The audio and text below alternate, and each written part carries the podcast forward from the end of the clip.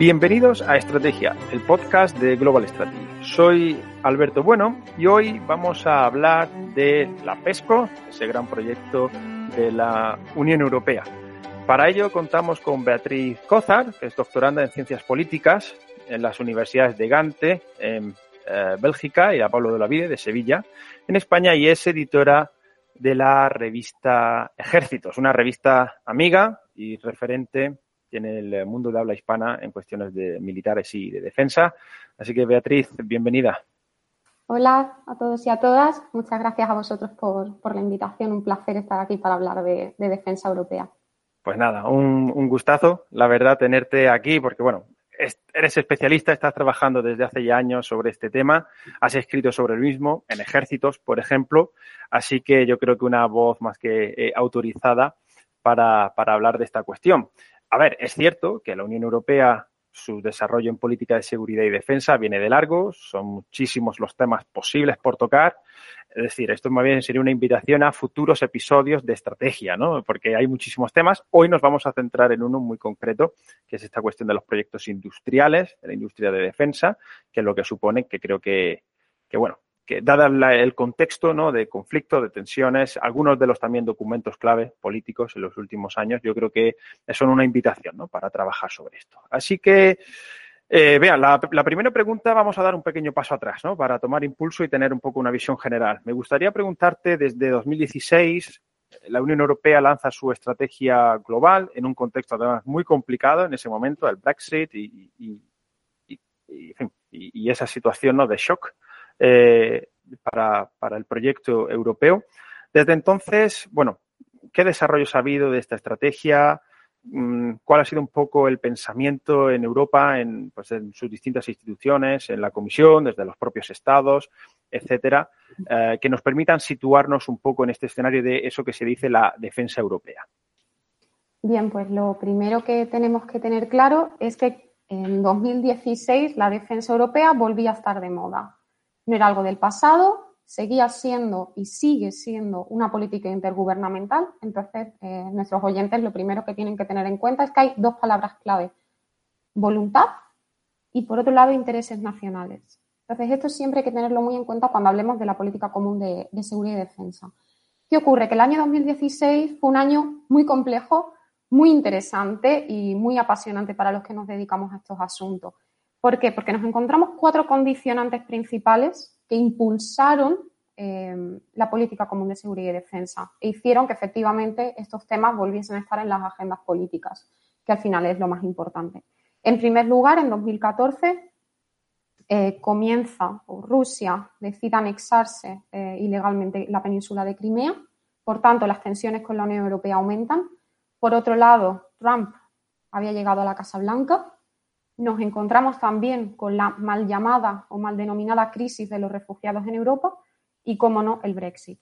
El Brexit fue ya el, último, eh, la última puntilla que impulsó este avance en política común de seguridad y defensa, porque, como bien sabemos, es un país de corte atlantista. Por tanto, todo lo que hay iniciativas de defensa europeas siempre quedaban al margen. Y además todo esto se combina también con las consecuencias económicas que todavía estamos padeciendo Em, en la Unión Europea.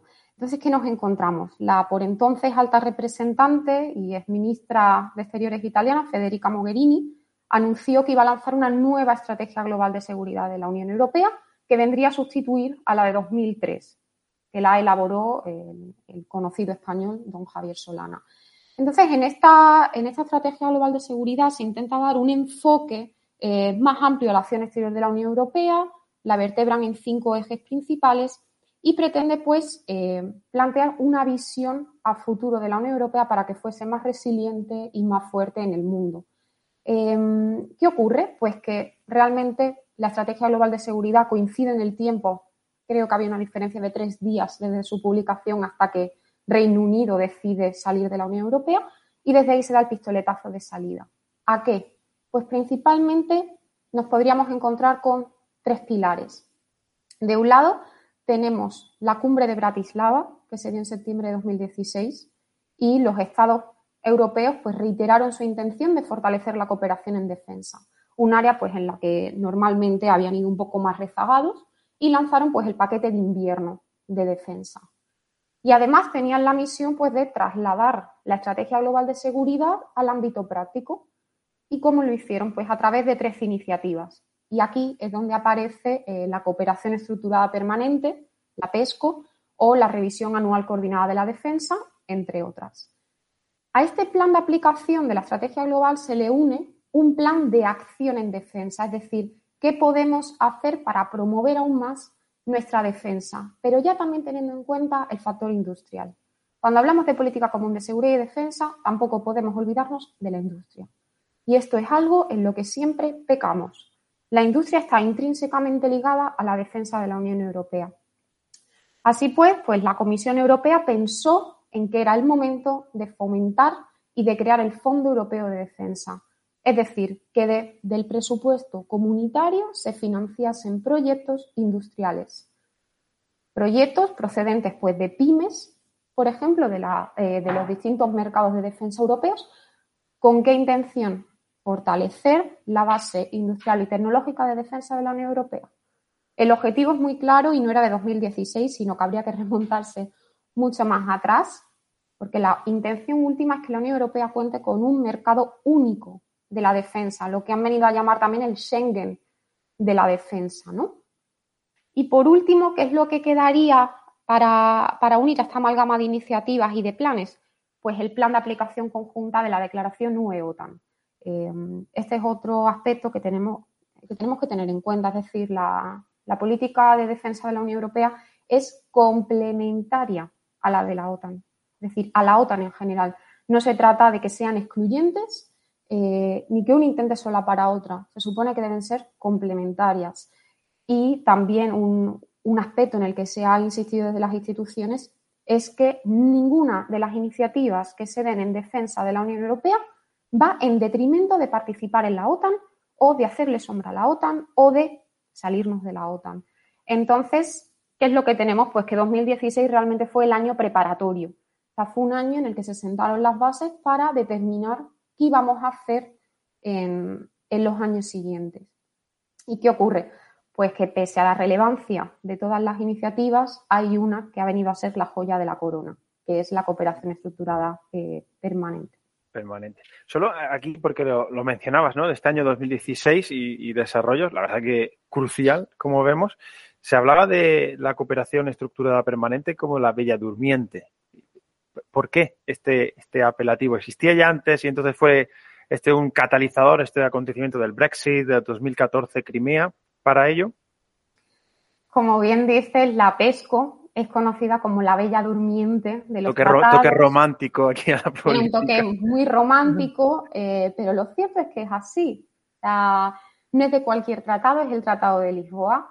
Tampoco se nos debe olvidar cuando decimos Tratado de Lisboa de dónde veníamos, es decir, uh -huh. del fallido Tratado Constitucional, 2004, y que además en 2004 se crea la Agencia Europea de Defensa, que está intrínsecamente ligada también a la PESCO.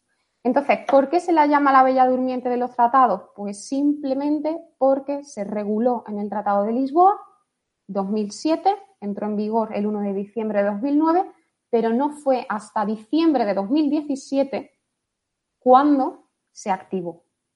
Es decir, la Bella Durmiente despertó debido a las circunstancias internacionales. El Brexit, Trump, las tensiones con Rusia, etcétera. Entonces ahí despertó y ahora, pues este diciembre, eh, cumplirá su quinto aniversario.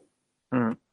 Um, por tanto, tenemos unas condiciones, digamos, uh, bueno, a caballo entre lo externo y lo interno, ¿no? Brexit, eh, Rusia, tr eh, Trump en ese momento, ¿no? Que también lo señalabas. Y a partir de ahí, básicamente, un impulso uh, por parte, un impulso comunitario en dos direcciones, ¿no? La de poner recursos sobre la mesa, hablas de los distintos paquetes, eh, o, tres, ¿no? Por un lado, los recursos, poner eh, dinero sobre la mesa. Eh, por otro, el establecer distintos uh, mecanismos ¿no? coordinados de planeamiento o, también aludías a la CAR, por ejemplo, entre los distintos países, y el último, el gran pilar industrial, ¿no? Un mercado de la defensa, una industria de defensa europea, lo que quiera que eso signifique, ¿no?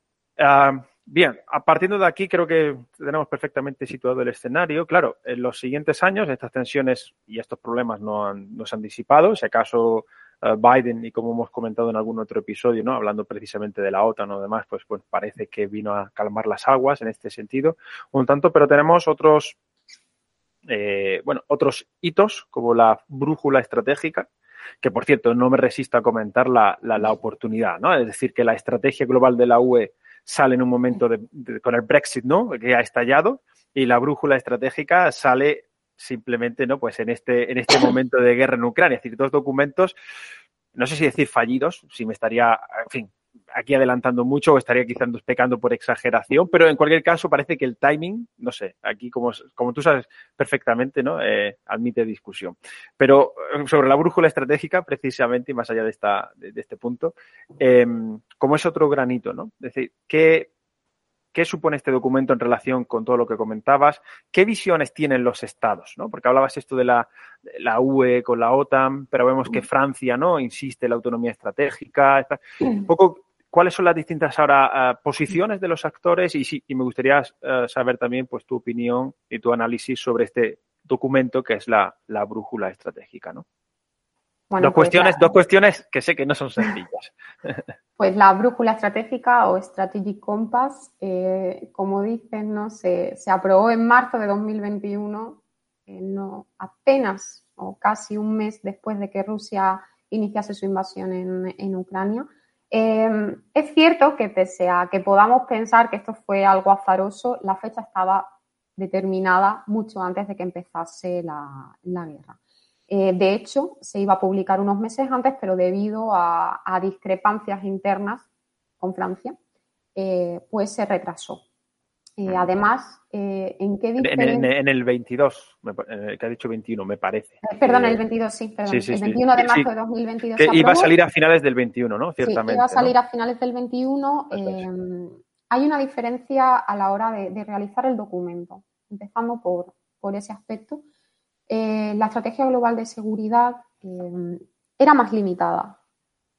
El Strategic Compass lo que ha venido a hacer es una estrategia, una verdadera estrategia en el sentido de estudios estratégicos, o sea, para los que nos dedicamos, algo duro. Eh, una hoja de ruta que sirva hasta 2030 es distinto de un libro blanco. yo en esta cuestión sí he incidido en reiteradas ocasiones Em, ¿En qué sentido? Se establecen propuestas muy concretas y además han estado involucrados 22 departamentos de la Unión Europea a la hora de hacerla. Es decir, se ha intentado dar un enfoque integral y mucho más amplio y a la vez em, específico en relación con la estrategia em, global. Y además no solo eso, durante, durante eh, meses se realizó un análisis de las amenazas que es la Unión Europea. Cualquiera que se dedique a estos temas o haya leído un poco podrá saber, eh, pensando un poco y de manera intuitiva, las amenazas en la Unión Europea no son las mismas para todos los Estados miembros, no son las mismas para España y Portugal que para Polonia o Letonia o Finlandia, y lo estamos viendo perfectamente ¿no? con, la, con la situación en, en Ucrania. Por tanto, se intentó hacer un análisis de amenaza contando con todos los servicios de inteligencia de los Estados miembros y Sacar puntos en común. El Strategic Compass, una brújula, es decir, debe señalar hacia dónde vamos y para eso todos deben estar de acuerdo. Entonces, al final, lo que decía antes, es una cuestión de voluntad e interés nacional. Por tanto, política, ¿no? ¿Y qué es lo que ocurre?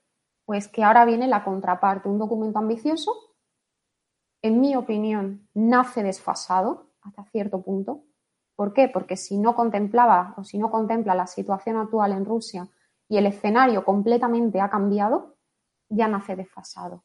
No en todas sus partes, pero es cierto que sí. Em, una lanza a favor de los Estados miembros y de la Unión Europea, eh, en mi opinión, era, era un ahora o nunca. Es decir, era el mejor momento para que todos los Estados miembros se pusieran de acuerdo, porque además hay que aprobarlo por unanimidad.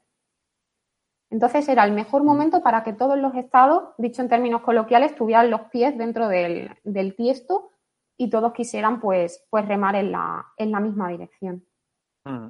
Esto, esto que dices es muy interesante porque nos permite ver ese juego precisamente entre, las politics, ¿no? Esa, esa, negociación política y las políticas públicas. Quizás desde el punto de vista del documento, eh, si no fuera dado el contexto al mejor o como bien ha señalado, naciera desfasado, pero sí es verdad que quizás ese momento en el que se produce permite tener a todo el mundo en el barco, a que todo el mundo eh, eh, asuma y acepte y firme, en definitiva, ¿no? en un documento necesitado de unanimidad, que la Unión Europea, pues bueno, necesita dotarse de este tipo de, herramientas que además eh, ha señalado muy bien, no tiene ese carácter de libro blanco, que es más quizás un libro blanco, un documento de reflexión, ¿no? Más general sobre, bueno, el momento en el que nos movemos. En cierta manera, puede ser en muchas ocasiones los libros blancos de la defensa sirven pues para iniciar un proceso, ¿no? De, precisamente de, reflexión y de planeamiento de la estrategia, pero más, más eh, ambicioso. Um, sacabas la cuestión de las distintas eh, voces, señalando expresamente a Francia, ¿no? También ese a más, ¿no? Tras el Brexit, ¿no? Esa, esa gran potencia militar en la UE. ¿Qué, distintas voces vemos en, esa, en ese Strategic Compass que luego nos permita entender algunas de las cuestiones por las que te preguntaré sobre la PESCO, sobre las visiones? ¿Qué, qué, vemos ahí? ¿Qué polifonía? ¿Qué intereses nacionales que los has subrayado desde tu punto de vista? Bien, pues eh, yendo un poco por, eh, por partes, ¿no? Eh, hay que tener en cuenta también que el proceso de elaboración del Strategic Compass ha sido bastante opaco. Eso es algo que hay que tener en cuenta. Por tanto, no es tan fácil conocer qué ha ocurrido eh, a puerta cerrada entre los Estados miembros. Em, sí se sabe que ha habido eh, problemas, especialmente pues eso, pues con Francia, con algunos matices o simplemente, por ejemplo, em, Suecia pedía que se incluyesen más referencias a la cláusula de asistencia mutua. Es decir, no se trata tampoco de, eh, pues de grandes cuestiones, ¿no? Pero sí pequeñas matizaciones sobre el trabajo previo. Em, sobre lo que decíamos, ¿no? De, que los estados estuviesen todos atados en corto o todos en la misma dirección. De hecho, el Strategic Compass se aprueba el 21 de marzo, que es lunes, y cuando el alto representante y vicepresidente de la Comisión Europea, el señor Josep Borrell, llega al Consejo, lo primero que dice es que habían estado intentando hasta última hora meterlos a todos en el barco. O sea, es una declaración oficial que hizo a, la prensa, ¿no? Eh, tampoco solo debemos quedarnos en, el pensamiento de que los grandes, y sobre esto hablaré ahora, son los que marcan la agenda. Al final es unanimidad. Si Polonia, Hungría, como estamos viendo a última hora, dicen no, no sale. También hay otro tema. El proceso, como he dicho, ha sido, ha sido poco transparente eh, no se sabe qué ha aportado realmente cada Estado, cuál ha sido su opinión. Eh, y además fue muy curioso eh, que se intentó mantener como todo en secreto, incluso para los funcionarios de las instituciones hasta el último minuto.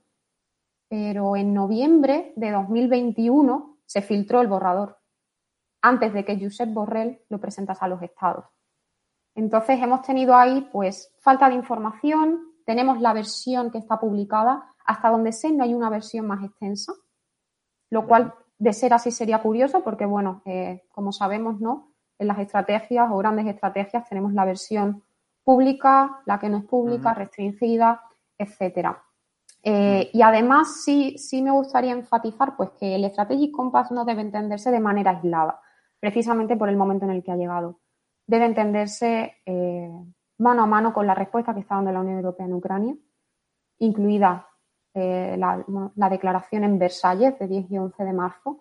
¿Y por qué? Eh, porque sí es cierto que si se combina todo lo que ha ocurrido en los últimos meses, podemos entrever un cambio en la postura de la Unión Europea.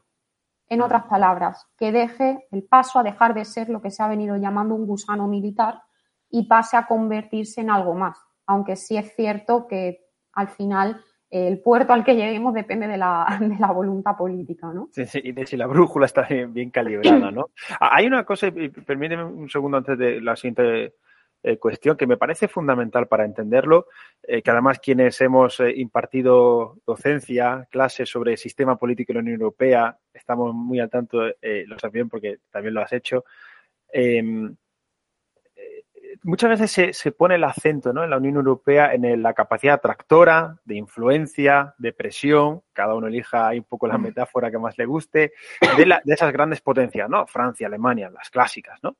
Pero en estas áreas intergubernamentales, donde además la unanimidad es exigida, claro, está el debate también que un pequeño país como Malta, o como Polonia, o como Estonia, tienen efectivamente esa capacidad de vetar y de bloquear. Y ahí hay un debate interesantísimo de, bueno, pero al final estamos hablando del peso demográfico, el peso económico y que por tanto tiene cierta lógica, o una, pera, una mera, eh, mera perdón, nomenclatura política de voto y que asigna en ese sentido una gran, eh, bueno, una gran capacidad ¿no? de poner puntos sobre la mesa a pequeños estados, ¿no? Que, que no pasarían, con dicho sea con todo respeto, por supuesto, que no pasarían de ser regiones en otros países, digo simplemente para calibrar el tamaño. ¿no? Y este es un debate que está en el seno de la Unión Europea. Simplemente, sí, siempre ponemos, ¿no? Mucha, o muchas veces, el acento en los grandes y quizás soslayamos esa capacidad de los tres bálticos, de, de pues, sí, de Polonia lo mencionabas, que bueno, Polonia es un país mucho más, más grande, ¿no? En, en todos los términos, o de otros países mediterráneos más pequeños, ¿no? Y esto creo que, que es, eh, es muy significativo. Yo creo que para entender un poco la complejidad que, bien señalas de la, de la toma de, decisiones. claro, la pregunta siguiente ahora sí es, es, obligada. ¿Qué nos dice el Strategic Compass sobre la PESCO? ¿Cómo lo da sentido? ¿Para qué orienta precisamente la PESCO? Vamos a ir entrando ahora sí en el, una vez que tenemos este contexto que has dibujado perfectamente, ¿Dónde están esas coordenadas que nos permitan entender la cooperación estructurada permanente? Bueno, pues eh, lo primero que tenemos que saber es la definición. Es decir, ¿qué es la PESCO? ¿no? Esto que sea, de lo que se habla a veces y que no muchos entienden o no todo el mundo entiende eh, los factores que la condicionan o incluso los actores que hay implicados. Eh, bien, si atendemos a los tratados y para los más curiosos, en el Tratado de la Unión Europea, en los artículos 42.6 y 46, así como el protocolo 10, aparece regulada. Pero ¿qué es lo que viene a decir? Pues que los estados que cumplan criterios más elevados de capacidades militares y que hayan suscrito compromisos más vinculantes en la materia para realizar misiones más exigentes establecerán una cooperación estructurada permanente en la Unión Europea. En otras palabras y mucho más sencillas, a través de la PESCO, 25 estados se han comprometido a cooperar de manera más estrecha en defensa. Em, ¿Esto significa que antes de la PESCO no se cooperase en defensa? No, de manera eh, rotunda. Al contrario, tenemos muchísimos ejemplos de proyectos multinacionales que, por cierto, algunos sí se han transformado en proyectos PESCO. Eh, pero, ¿cuál es la diferencia o qué supone la PESCO? Pues que precisamente los estados ahora sí tienen un marco legal en el que planificar, desarrollar e invertir de manera conjunta en proyectos. Y aquí sí que eh, no se nos debe olvidar eh, estos proyectos deben traducirse en capacidades. Lo que estamos pensando en última instancia es en las capacidades de la Unión Europea que se podrán poner en práctica en misiones y operaciones. Por tanto, yo, ¿qué, qué palabra señalaría aquí? Seguiría con interés nacional, industria y capacidades. ¿Por qué industria? Em, al final, las que van a desarrollar los proyectos son las empresas de defensa de la Unión Europea. En el caso del Fondo Europeo de Defensa, sí está sumamente claro cómo funciona el proceso de decisiones, eh, qué papel tiene la industria, son ellos los que proponen los proyectos. En el caso de la PESCO, no. En el caso de la PESCO, al final es un mecanismo flexible, pero es político. Son los Estados miembros los que hacen de tractor para promover estos proyectos en la Unión Europea. Em, y además, ¿cuál es la novedad de la PESCO? ¿Por qué decimos que es importante? Es un mecanismo flexible, pero a la vez, eh, y, además más en, defensa, ¿no? que se acentúa la intergubernamentalidad, pero los estados se han comprometido aquí con 20 compromisos u objetivos que sí son vinculantes. Otra cosa es que los cumplan. Eh, entre otros, pues... Una, vinculación sui, generis, por tanto. Exacto. O sea, eh, por ejemplo, pues aumentar la proporción del gasto destinado a investigación y tecnología con vistas a acercarse al famoso 2% del gasto en defensa, el marco de referencia colectivo, ¿no?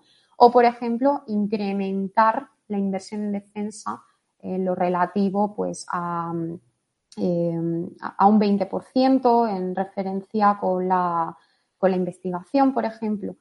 Entonces, partiendo de la base de la definición y de que actualmente somos 27 Estados miembros, participan 25 en PESCO, es decir, Reino Unido por razones obvias no iba a participar porque estaba desaliente. Eh, Dinamarca se unirá a la PESCO. Cabe esperar que en unos meses se una, porque el pasado 2 de junio, si no me bailan las fechas, eh, el pueblo danés votó a favor de, que, de integrarse en la política común de seguridad y defensa. En 1992, con el Tratado de Maastricht, decidieron quedarse al margen gracias a una cláusula opt-out. Por tanto, las decisiones en política común de seguridad y defensa no le eran aplicables a Dinamarca. Ahora que la situación ha cambiado, pues tendremos una PESCO a 26. Eh, ¿Cuál es el Estado que no participa? Malta. Malta, por tradición constitucional, pues no participa en, en PESCO. Y además a esto se le suman otros dos factores. Em, por un lado, que podrán participar terceros estados, pero no en el mecanismo, únicamente en proyectos. Por ejemplo, el Military Mobility, el proyecto de movilidad militar al que se unen, se han unido ya, eh, Noruega, Estados Unidos y Canadá. Mm. Es el proyecto más multitudinario y además está intrínsecamente relacionado con la OTAN. Em, ¿Cuál era el segundo factor que decía que teníamos que añadir? Hubo un debate con la PESCO y es un debate que se arrastra. Eh, hubo un debate franco-alemán entre la visión más exclusiva del mecanismo y la inclusiva, es decir, cuantos más mejor o solo los que podemos hacer frente al desarrollo de estos proyectos. Ganó la visión alemana, que era inclusividad, pero lo curioso es que en la práctica la PESCO es exclusiva no inclusiva. ¿Por qué? Porque si se mira el número de participantes en los proyectos, que son pequeños grupitos, parejas, tríos, eh, y también quienes participan más, se ve precisamente eh, que las riendas las llevan Francia, Alemania, Italia y España, eh, seguido pues, de Países Bajos y, Polonia. Entonces, claro, todos estos condicionantes hay que tenerlos en cuenta a la hora de trasladarnos al Strategic Compass o a otros documentos pues, relacionados con la PESCO. Em, se, incluye, eh, se incluyen numerosas referencias en el Strategic Compass a la PESCO. Se hace especial referencia al que quieren pues, que sea uno de los proyectos estrella, que es el Military Mobility. Es uno de los que se espera resultados en 2025 y que, bueno, pues por razones obvias, debido a la guerra en Ucrania, ha dejado más patente que nunca que es eh, necesario. Y también, eh, pues, una de las noticias más destacadas y que se incluye en, ese apartado no relacionado eh, con, las capacidades de la Unión Europea es eh, la capacidad de despliegue rápido de la Unión Europea.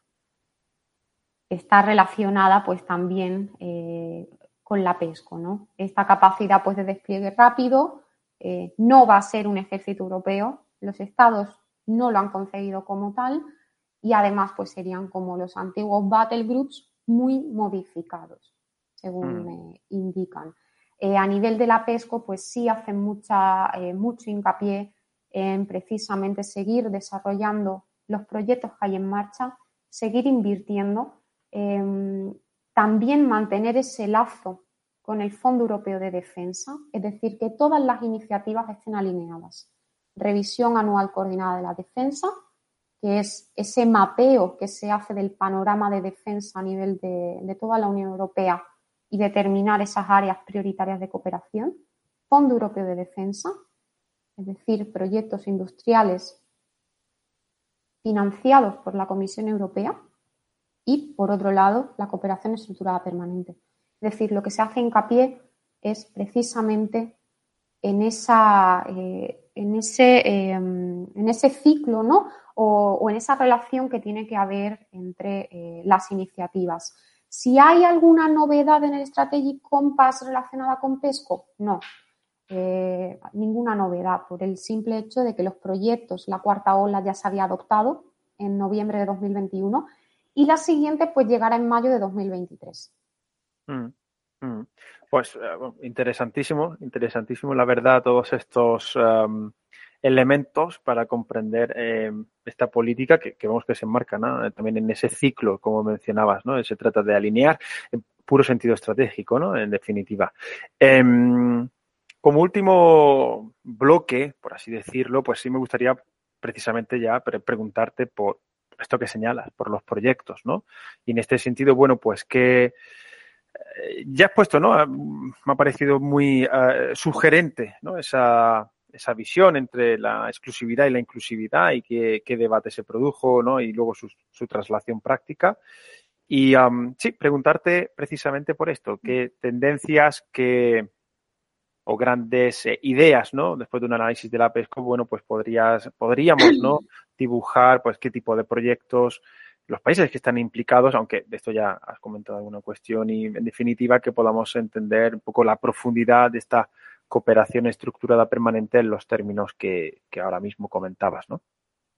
Pues conectándolo también con la pregunta que me hacías antes, ¿no? También sobre las tendencias entre los países en relación con el Strategic Compass, porque al final está todo relacionado.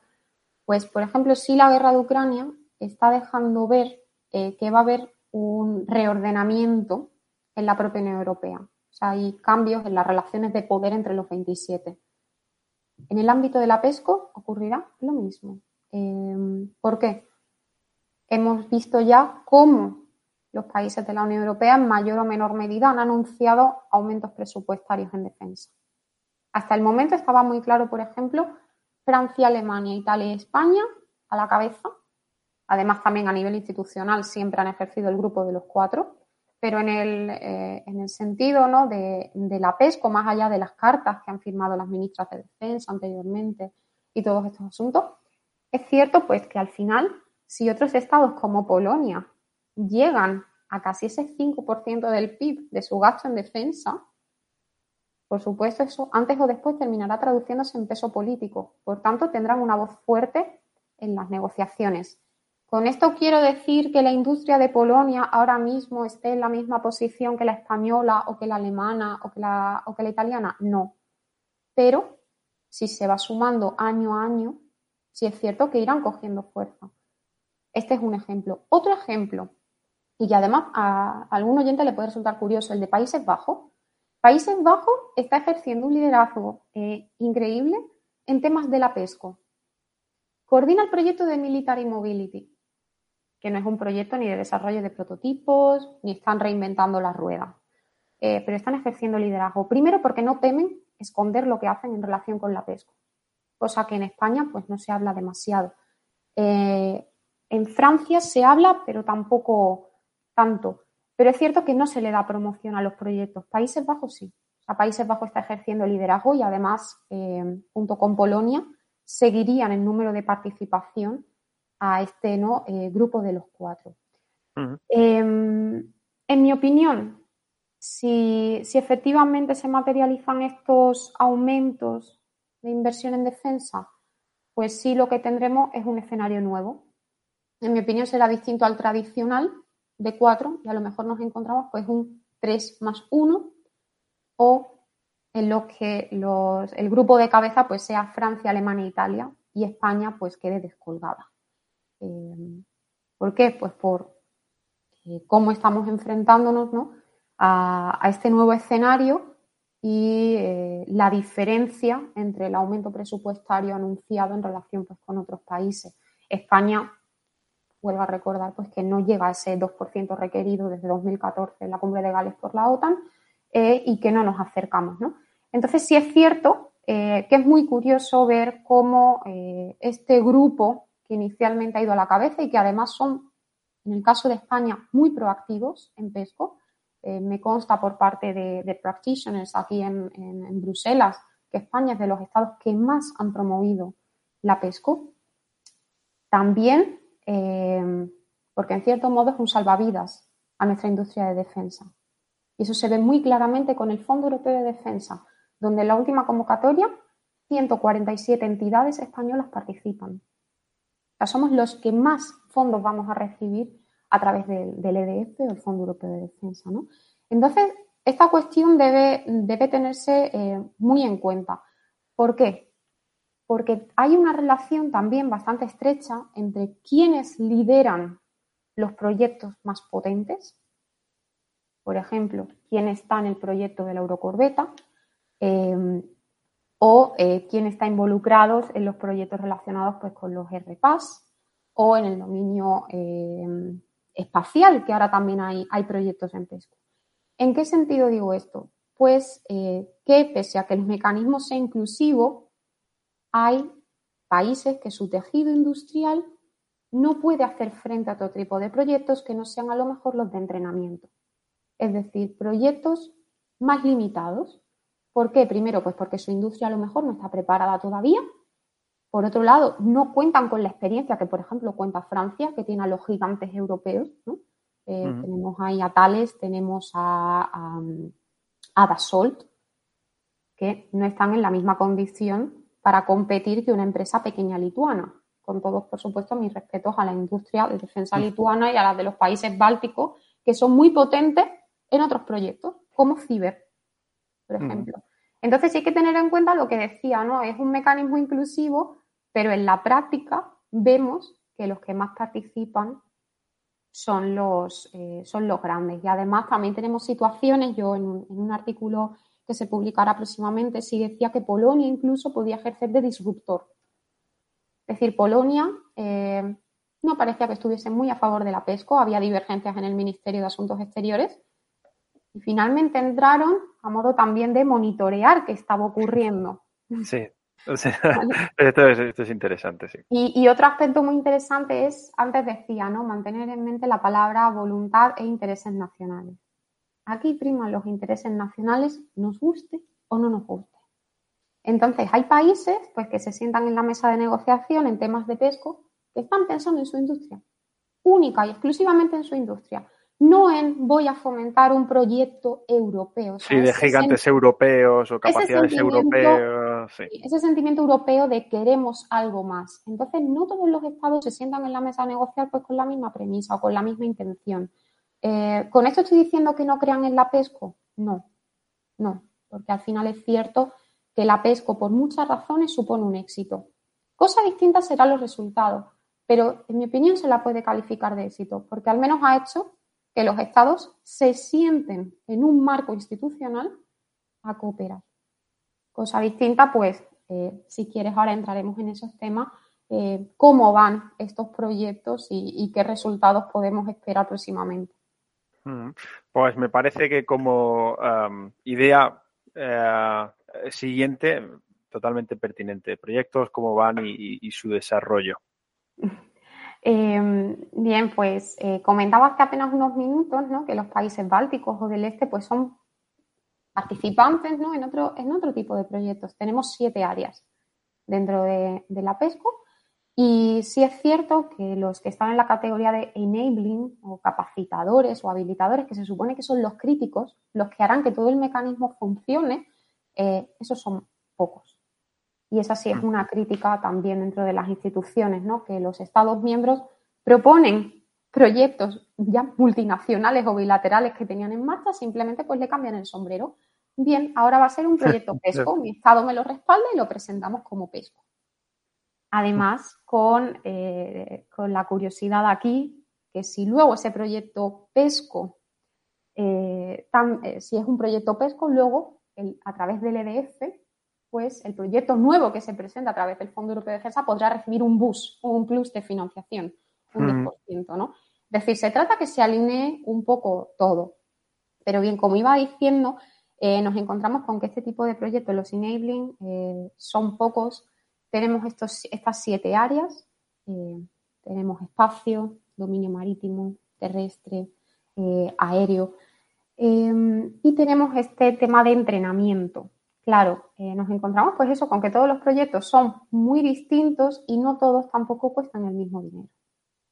Ni necesitan los mismos recursos humanos. No es lo mismo desarrollar un prototipo de una nueva fragata o de una nueva corbeta que crear un Innovation Hub o crear eso, pues un centro de entrenamiento eh, que por supuesto también ayudará, porque la PESCO tampoco se puede entender si no se desarrolla una doctrina común en la Unión Europea. Mm. Es decir, al final, las, eh, si estamos hablando de que hay que crear capacidades, generar capacidades que finalmente sirvan a los intereses de la Unión Europea, y subrayo intereses de la Unión Europea, que no se está viendo esto en la actualidad, eh, lo que queremos es que las fuerzas de la Unión Europea sean interoperables en una misión, ¿no? Entonces, esto sí que es algo eh, muy importante. Em, como curiosidad, pues ahora mismo de los 60 proyectos que hay en marcha, dos están plenamente operativos. El European Medical Command, el comando médico, desde hace eh, apenas dos meses, desde julio. Y bueno, pues sí es cierto que la guerra en Ucrania nos está dejando muchos ejemplos para todas las disciplinas y en todos los ámbitos, porque em, Ucrania pidió a Lituania que se activase el equipo de respuesta rápida a nivel cibernético.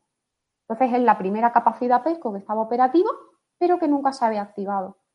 Así que bueno, ha sido una, buena ocasión para ver que algunos proyectos, pues sí, en determinadas circunstancias se podrán activar.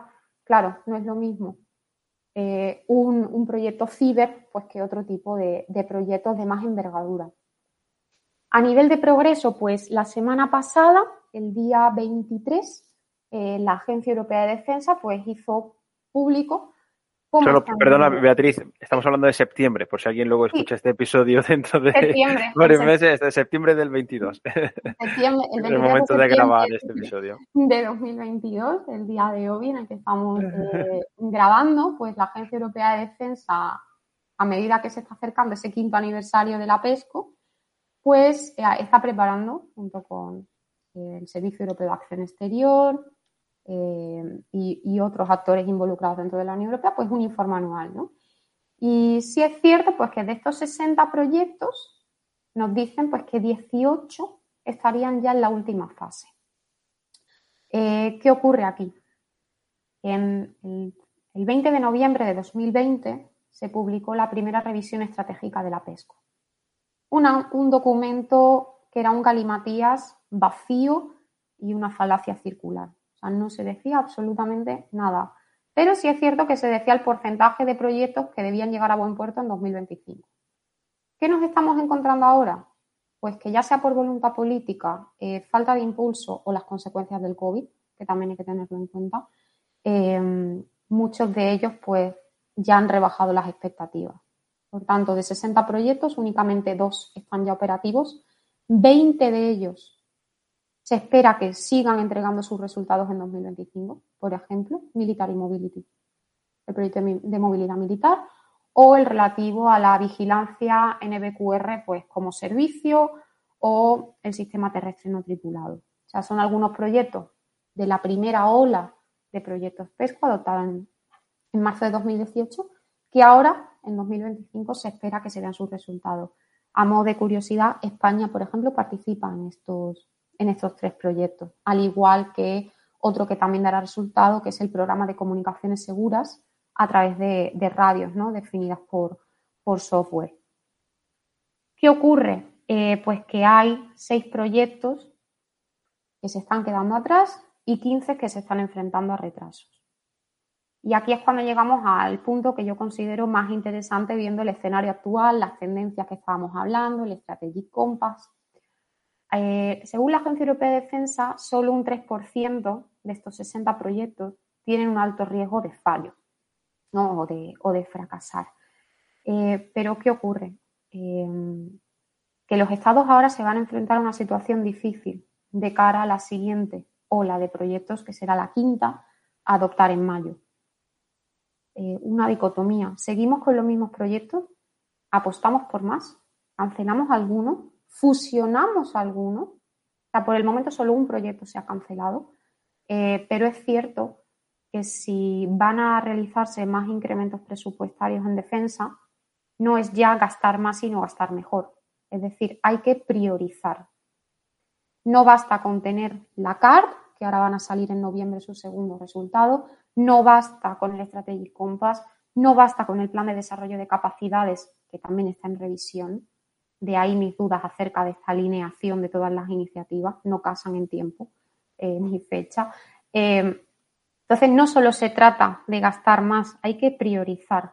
Es decir, ¿realmente necesitamos ahora desarrollar un prototipo nuevo en determinado ámbito o debemos apostar por un proyecto tecnológico de vanguardia porque la situación nos está demostrando que esto es lo que necesita la Unión Europea. Y vuelvo a incidir en la Unión Europea. Cosa distinta será que lo que necesite la Unión Europea sea lo mismo que necesiten los estados o que necesite la industria. ¿Estos intereses pueden converger o no? Porque tampoco es lo mismo, no son las mismas las necesidades de España, teniendo en cuenta su posición geográfica y estratégica, y la de Polonia. los intereses no son los mismos y lo que necesitan tampoco. Por ejemplo, un Estado que no tenga costa será mucho menos proclive a participar e invertir recursos en un proyecto del dominio marítimo. Entonces son cosas muy de, muy de cajón, pero que por supuesto ponen a los estados en una situación muy delicada. ¿Por qué? Pues porque primero, pues la fachada política, ¿no? Tener que salir y decir, no, me retiro de este proyecto, o, oye, compañeros, tenemos que, rescindir este proyecto y apostar por otra cosa, aun cuando ya han invertido recursos, recursos y tiempo, ¿no?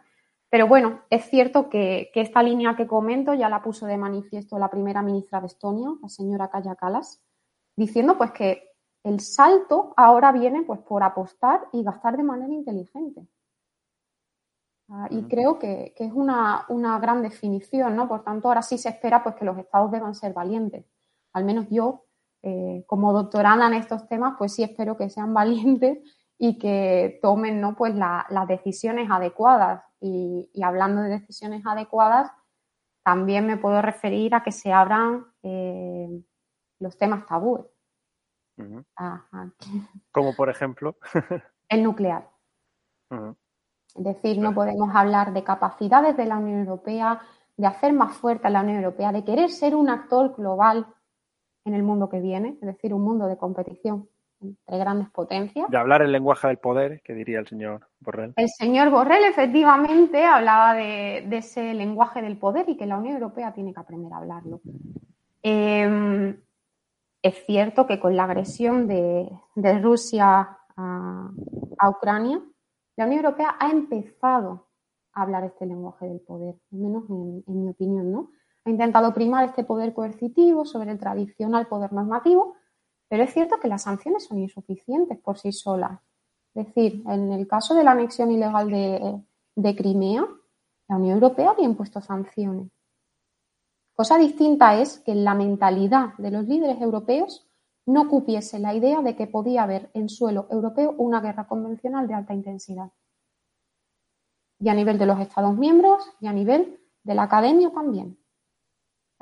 es un choque mental lo que ha ocurrido aquí.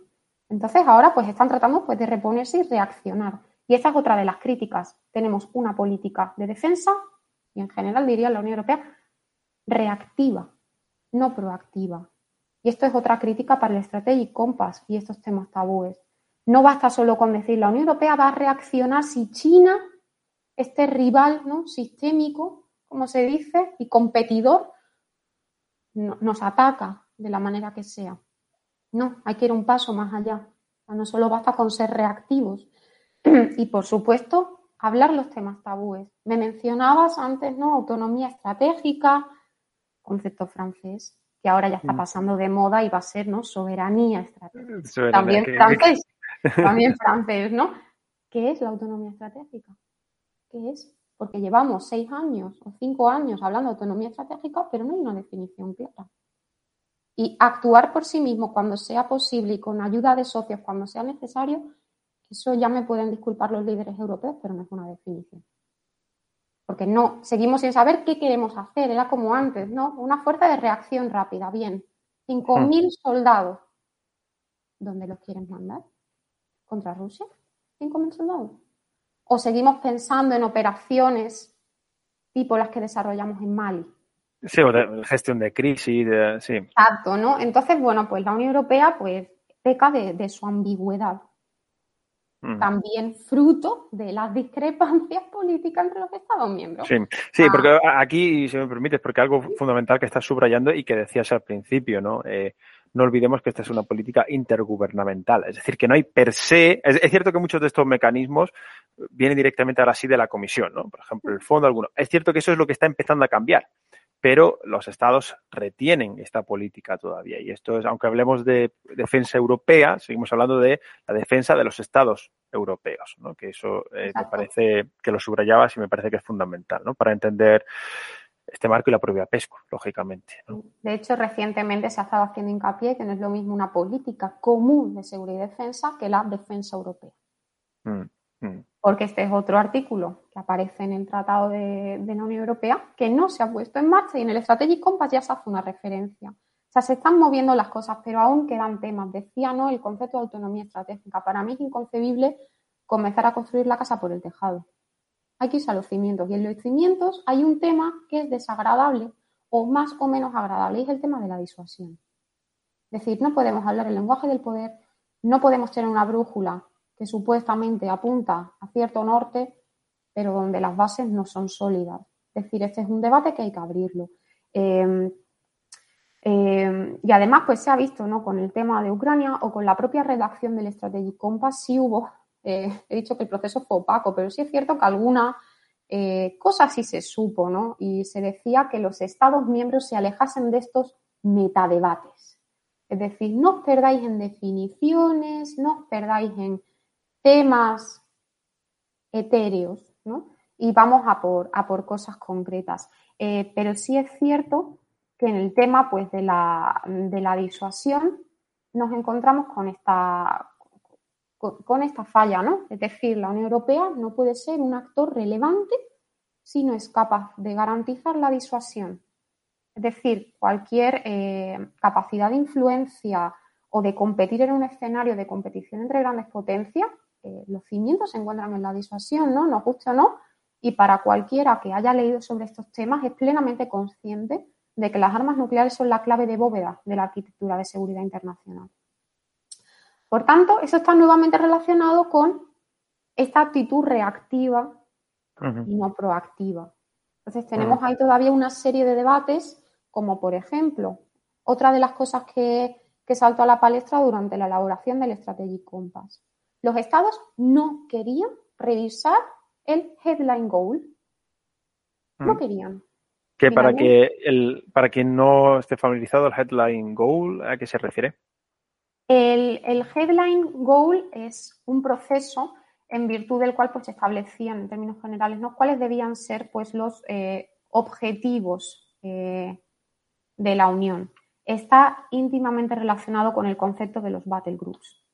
Por tanto, está asociado también a lo de la fuerza de despliegue rápido. Es decir, ¿cuál es este objetivo? ¿no? Y teníamos ese proceso de generación también de capacidades. Todo esto viene de lo eh, de la cumbre de Helsinki en, 1999 para aquel que quiera eh, leer un poco más sobre este asunto. ¿no? Entonces, incluso los estados a veces son reticentes a revisar ciertos documentos a la vez que van sacando más y más y más y más y más documentos. Y proyectos, ¿no? También de la propia. Y proyectos, ¿no? Entonces, por eso decía antes, al igual que muchos papeles, porque al final son papeles en cajones, eh, deben ser revisados o incluso se debe empezar de cero, hay que tomar esas decisiones valientes de abrir estos temas pendientes. En el caso de la PESCO, plantearse si verdaderamente hay que parar y pensar qué necesitamos. Ahora, por ejemplo, si se están viendo nuevas iniciativas, ¿no? Relacionadas, en cierto modo. La Comisión Europea ha propuesto, después de que se le encomendase realizar un mapeo de las brechas en inversión en defensa en la Unión Europea, una plataforma de adquisiciones conjuntas o que promueva las adquisiciones conjuntas con un importe de 500 millones de euros, llamado EDIRPA.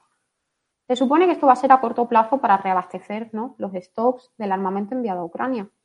Pero también es otra iniciativa y a largo plazo, porque ha llegado para quedarse, tendrá que estar alineada pues, con el Fondo Europeo de Defensa, con la PESCO, y al final hacer precisamente eso, que todas las iniciativas vayan al mismo punto. Y esa brújula sí que apunta a un sitio muy concreto, fortalecer el mercado de defensa y que haya un mercado único. Mm, la verdad que es, em, me parece que como idea fuerza podemos extraer después de, tu exposición que la PESCO es algo así como punto de, partida, eh, pero es también camino a andar por sí mismo, ¿no? y, está a medio caballo, ¿no? Entre, entre, o sea, por sí mismo representa un impulso, un salto cualitativo y como bien decías, eso es innegable y en ese sentido supone un éxito.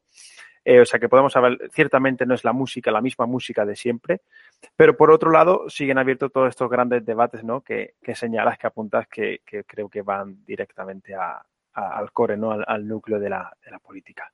Pues, eh, Beatriz, eh, la verdad que eh, interesantísimo, de verdad, um, para los que investigamos o nos gustan esos temas, por supuesto, pero yo creo que para cualquier persona interesada, para quienes nos escuchan, un episodio um, excelente. Me permito recordar aquí, por aquello para quienes nos escuchan, que um, porque la cooperación estructural permanente, como bien ha señalado Beatriz, tiene mucho que ver con la industria y precisamente en estrategia eh, hablamos de industria española de defensa y tiene y se habla de la pesca y se habla de la Unión Europea, pues en el Estrategia Podcast 12 eh, con Cristian Villanueva, también editor de, director de la revista Ejércitos. Eh, en el Estrategia número 11 con el profesor Antonio Fonfría, un panorama internacional, además de monográfico en la revista Estudios de Seguridad Internacional, que creo que pueden servir para aportar contexto y algunos mapas más a esta idea. Pero um, como veis, eh, Beatriz, la invitación te la hago ya para próximos porque realmente hemos dejado sobre la mesa muchísimos temas que creo que merecen, merecen los minutos y un análisis pormenorizado. Así que eh, gracias por, por, tu tiempo. Gracias a vosotros y invitación pues que acepto con, con gusto. Fantástico, pues que vaya muy bien por, por Bruselas. Un, un abrazo. Un abrazo.